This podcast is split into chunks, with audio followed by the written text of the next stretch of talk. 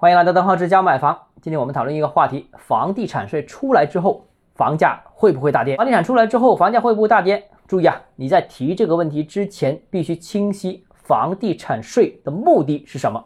如果目的清晰了，答案其实也就有了。从根本上看啊，房地产税的出台目标是为地方政府获得一个长期且稳定的收入来源，而这笔收入将成为地方政府的日常开销。这项收入对地方政府的持续稳定运作将产生重大影响，因为它将逐步替代现行的。土地财政，如果房地产税出来导致房价大跌，导致所有人都不敢持有房子，那结果反而是税源的消失，哪怕是有税种啊，可能实际上也没有多少收入。所以啊，房地产税必须是可以持续征收的。既然要持续征收，那前提就是大家愿意持有房子喽啊，持有才能持续交税嘛。那大家愿意持有房子，我觉得必须。要有两个基本前提，就是第一，房地产税不能过高。如果税收过高，那大家都把房子卖掉了，那还怎么征税呢？第二，房子的价值是比较稳定的。如果房子的价值不断下跌，也没有人愿意会持有这个房子，所以也是收不了税的。那税率合理也好，房价稳定也好，这将是大家持有房子的一个基本条件，也是征收房地产税的一个基本前提。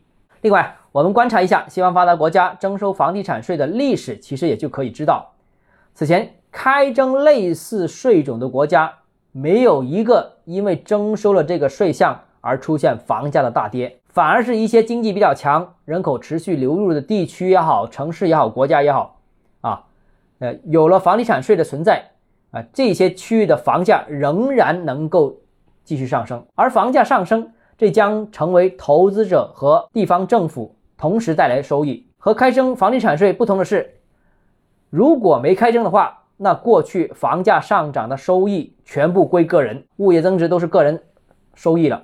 而房地产税推出之后，这个增值部分将由个人和政府共同共享。当然了，也不可以否认，房地产税将直接提升持有物业的成本，这是客观的。这也有可能。促使部分低效的资产被抛售，比如啊，前几期节目里面我们所说的，像小城市的房子啊，三四线城市的房子啊，使用频率较低的物业啊，啊等等这些。